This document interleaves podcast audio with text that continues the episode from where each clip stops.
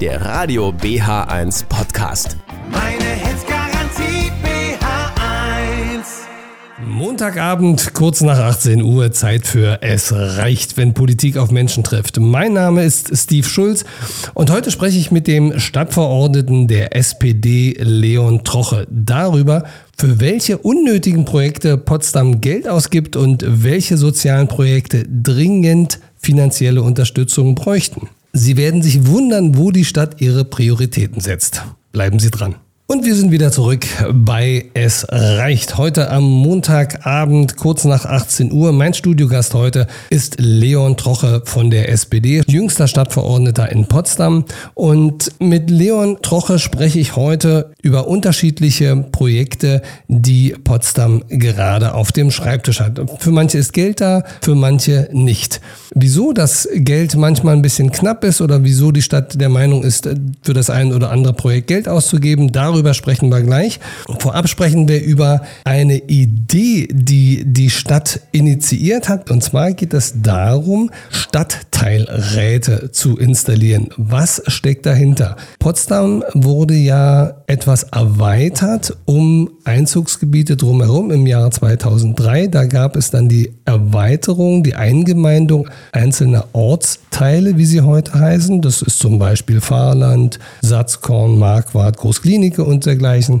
Und diese neu eingemeindeten ist jetzt mittlerweile auch schon über 20 Jahre her. Und diese Ortsteile haben alle einen gewählten Ortsbeirat. Und dieser Ortsbeirat kann bei der Gestaltung der entsprechenden Ortsteile mitbestimmen bzw. Anträge mit einreichen, die dann in der Stadtverordnetenversammlung beschlossen werden. Das allerdings können andere Stadtbezirke nicht. Und die Idee ist nun, mit diesen Stadtteilräten eine Institution oder ein Mitspracherecht für diese einzelnen Bezirke zu initiieren. Habe ich das so ungefähr richtig? Ja, das, ich habe es verstanden, ja. okay, ich hoffe, die Hörer auch. Auf jeden Fall, jetzt die Frage an dich, Leon. Was genau steckt jetzt dahinter und wie soll denn das nachher funktionieren mit diesen Stadtteilräten? Haben die dann auch die Möglichkeit, Anträge einzubringen in die Stadtverordnetenversammlung und dergleichen? Es ist ja jetzt nur ein erster Aufschlag, eine erste Idee, die dort äh, zustande gekommen ist. Wir haben vor kurzem eine Vorlage bekommen aus dem Büro des Oberbürgermeisters, in der wir uns dann auf, ich glaube, 27 Seiten waren es, dann durchlesen konnten, wie diese Ideen aussehen könnten.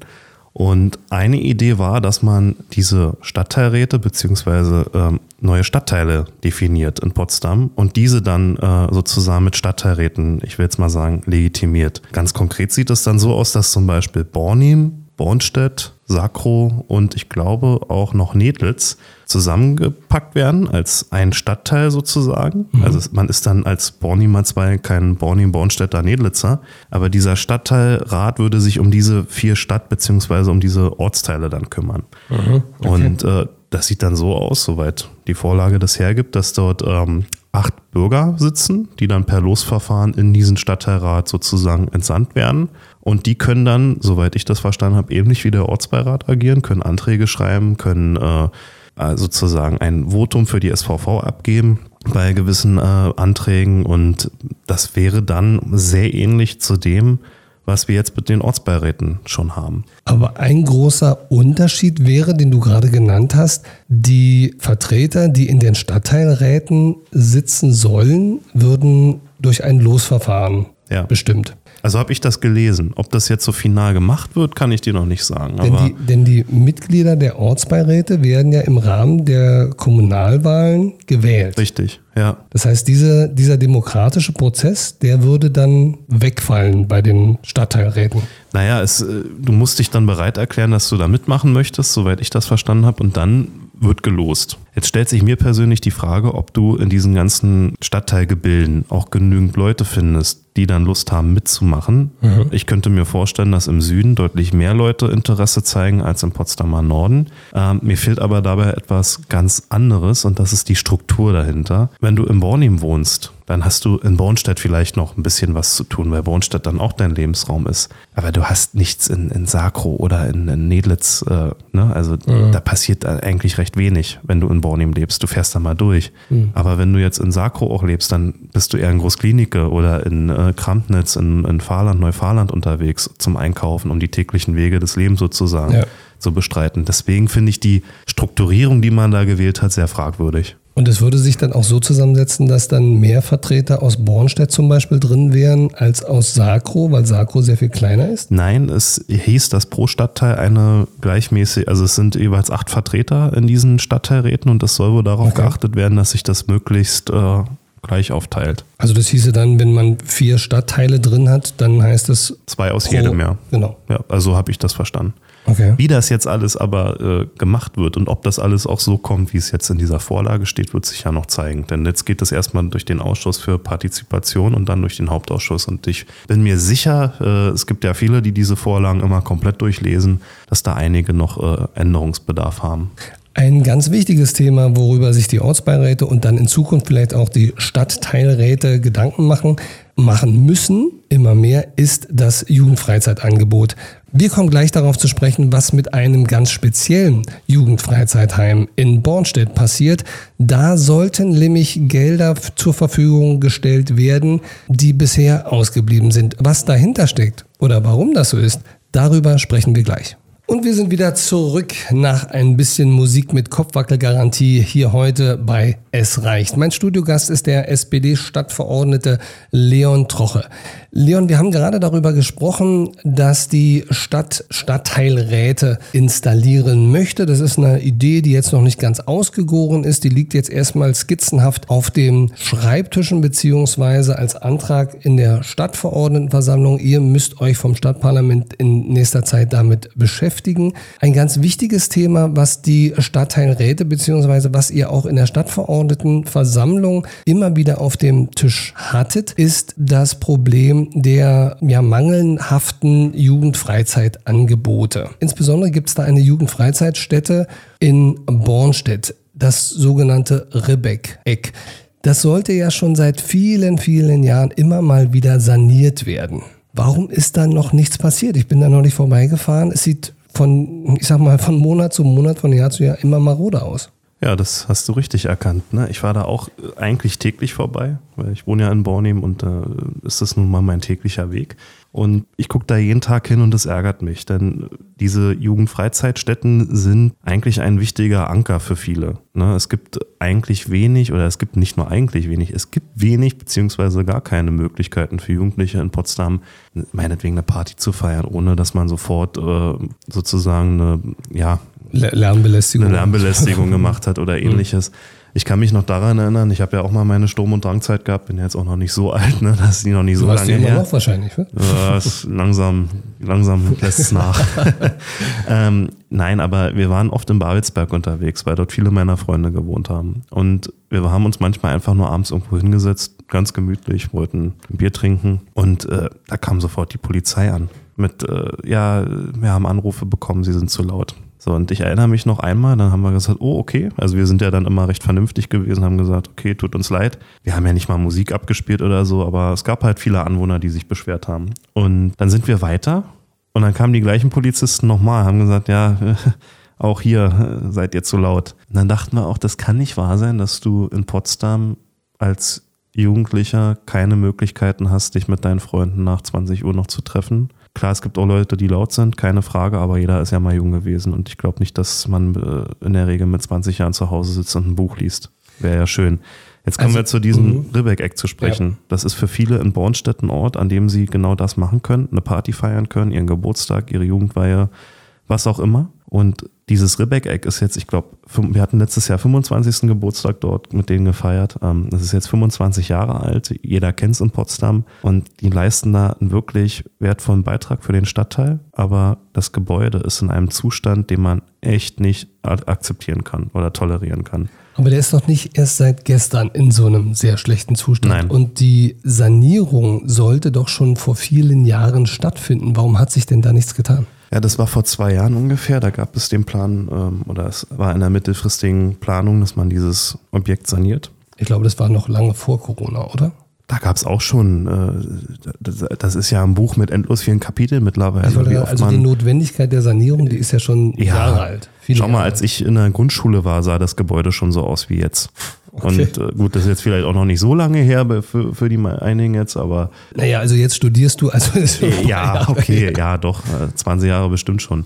Aber es gab immer wieder die Bemühungen, dass man es saniert und immer wieder scheiterte es. Und meistens lag es am Geld. Also jetzt beim letzten Mal äh, hieß es, okay, es kostet doch viel mehr als gedacht. Wir müssen, es gab äh, Bundesfördermittel zur Unterstützung, aber es gab nicht genügend, soweit ich das damals verstanden habe, eigene Mittel aus dem Haushalt. Und dann hieß es, okay, wir müssen das Geld, was wir vom Bund bekommen, irgendwie dennoch sichern. Dann hat man äh, für die Stadtteilbibliothek am Stern was gegeben, auch für den Mädchenverein die Zimtzicken, dass die dann äh, ein bisschen, ja, ich sage jetzt mal, finanziell besser dargestellt sind. Aber das Ribbeck-Eck ging wieder fast leer aus, bis auf eine kleine, äh, ich sage jetzt mal, Instandsetzung, dass die Feuchtigkeit äh, ein bisschen gestoppt wurde im Gebäude, ist da aber danach nicht mehr viel passiert. Und das ist ein Umstand, und du hast es ja äh, auch jetzt gesehen, der ärgert mich wirklich täglich. Und nicht nur mich, sondern auch viele in der SVV. Uwe Adler zum Beispiel ist da auch regelmäßig aktiv und ähm, es ärgert uns.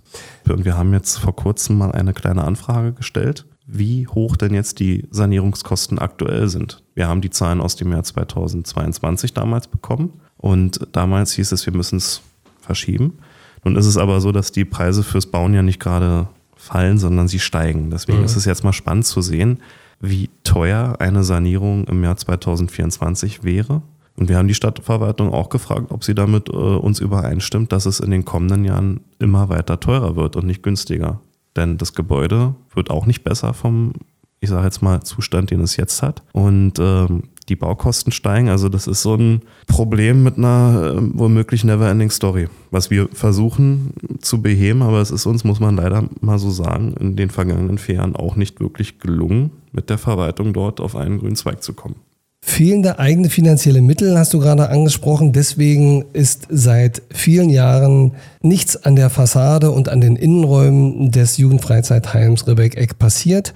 Wofür die Stadt aber stattdessen Geld ausgeben möchte und warum diese Idee wahrscheinlich weniger sinnvoll ist, darüber sprechen wir gleich. Und wir sind wieder zurück bei Es reicht am Montagabend. Wir hatten gerade darüber gesprochen, dass notwendige Sanierung im Jugendfreizeitheim Ribbeck-Eck in Bornstedt aufgrund fehlender eigener finanzieller Mittel seit Jahren überfällig ausbleiben. Jetzt hat die Stadt aber noch ein anderes Projekt, für das sie gerne Geld ausgeben möchte. Dafür ist jetzt was da und die Sinnhaftigkeit dieses Projektes, darüber spreche ich jetzt mit Leon Troche, SPD-Fraktionsmitglied in der Stadtverordnetenversammlung. Leon, wofür will die Stadt jetzt Geld ausgeben? Für ein neues Logo, habe ich gehört. Ja, das liegt schon ein paar Wochen zurück, dass, wir, dass ich eine Anfrage gestellt habe. Es gab damals den ähm, Vorschlag beziehungsweise die Umfrage, welche Farbe hat Potsdam, in der die Potsdamer sozusagen zur Gestaltung des Stadtlogos und zur Gestaltung der, ich sage jetzt mal, offiziellen Auftritte der Stadt Mhm, Potsdam das befragt wurden. Äußeren Erscheinungsbild, sagt man. Das klingt einfacher. und ich habe das damals gehört und dachte erst, welche Farbe hat Potsdam? Das klingt irgendwie komisch. Hab mich dann noch mal ein bisschen äh, auseinandergesetzt mit dem Thema und habe dann rausgelesen, dass eben Ziel ist, ein neues Stadtlogo für die Stadt Potsdam zu machen. Es gibt ja jetzt dieses, im Volksmund heißt es ja Bockwurst-Logo, ne? Man sieht das Schloss Sanxes hier mit den drei oder vier Streifen. Finde ich persönlich schön und auch irgendwie zeitlos. Warum das jetzt nicht mehr geeignet ist, kann ich beim besten Willen auch nicht sagen. Ich finde auch, dass das Blau in der, äh, auf der Internetseite jetzt nicht schlimm. Also für mich kommt dieses Stadtlogo und auch der Internetauftritt jetzt nicht altbacken vor. Wer hatte denn diese Idee überhaupt, jetzt da ein neues Logo kreieren zu müssen? Da kann ich dir jetzt keine konkrete Person nennen. Ich denke mal, es wird einen Fachbereich geben, der sich mit dem Marketing auseinandersetzt und die werden äh, die Idee gehabt haben, nach 20 Jahren müssen wir was Neues haben. Kritisch für mich ist der Punkt, was das wirklich dann kostet. Was soll es denn kosten?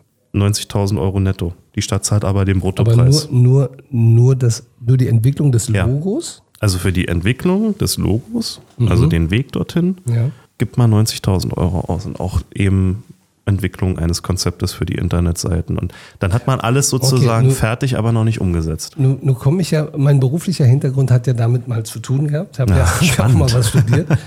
Und das heißt ja nicht, wenn ich jetzt ein Logo entwickelt habe, dass ich es schon wirklich ich sag mal, umgesetzt habe. Das heißt, dieses Logo muss ja dann auf das Briefpapier, auf äh, die Internetseite. Es muss digitalisiert werden, es muss in unterschiedlichen Formaten vorliegen und, und, und. Auf den das Strafzettel. Heißt, das heißt, überall. Ja. Diese 90.000 Euro heißt, ich habe jetzt etwas entwickelt, aber wie gesagt, diese Umsetzung dessen ist ja um ein Vielfaches teurer.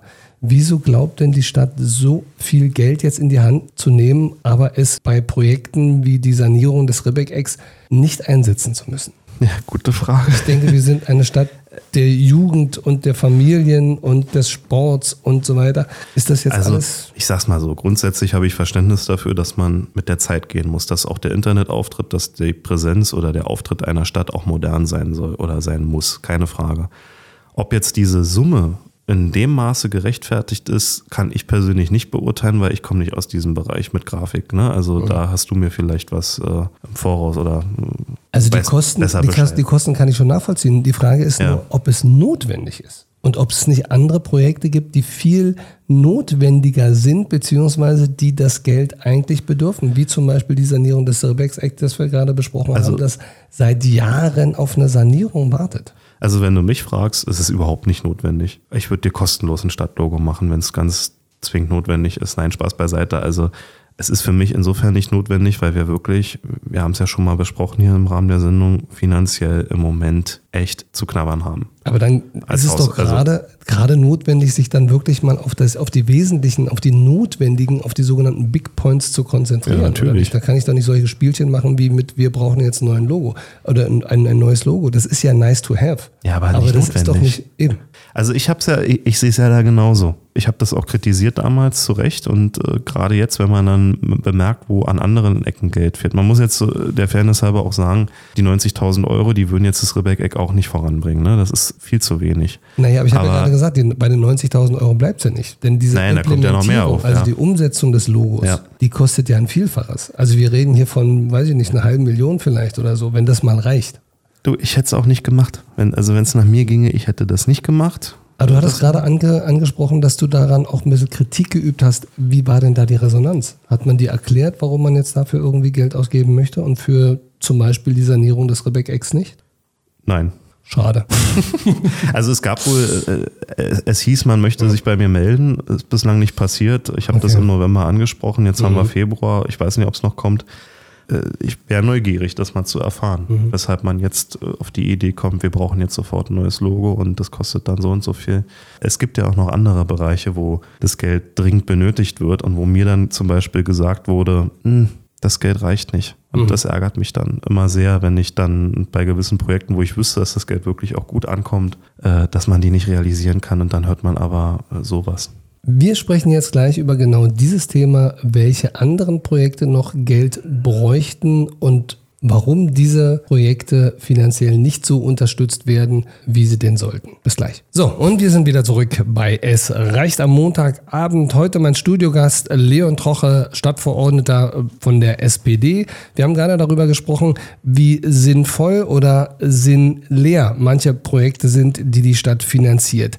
Auf der einen Seite möchte die Stadt Geld ausgeben für die Entwicklung eines neuen Logos, das heißt Erscheinungsbildes, und auf der anderen Seite fehlt sehr viel Geld schon seit vielen Jahren für die Sanierung von Jugendfreizeitheimen. Jetzt gibt es noch ein anderes soziales Projekt, für das du, Leon, einen haushaltsbegleitenden Antrag gestellt hast, um soziale Projekte ein bisschen zu fördern. Auch da hieß es ja, soweit ich mich recht erinnere, Geld ist nicht da. Das worum, stimmt. worum ging es denn da genau?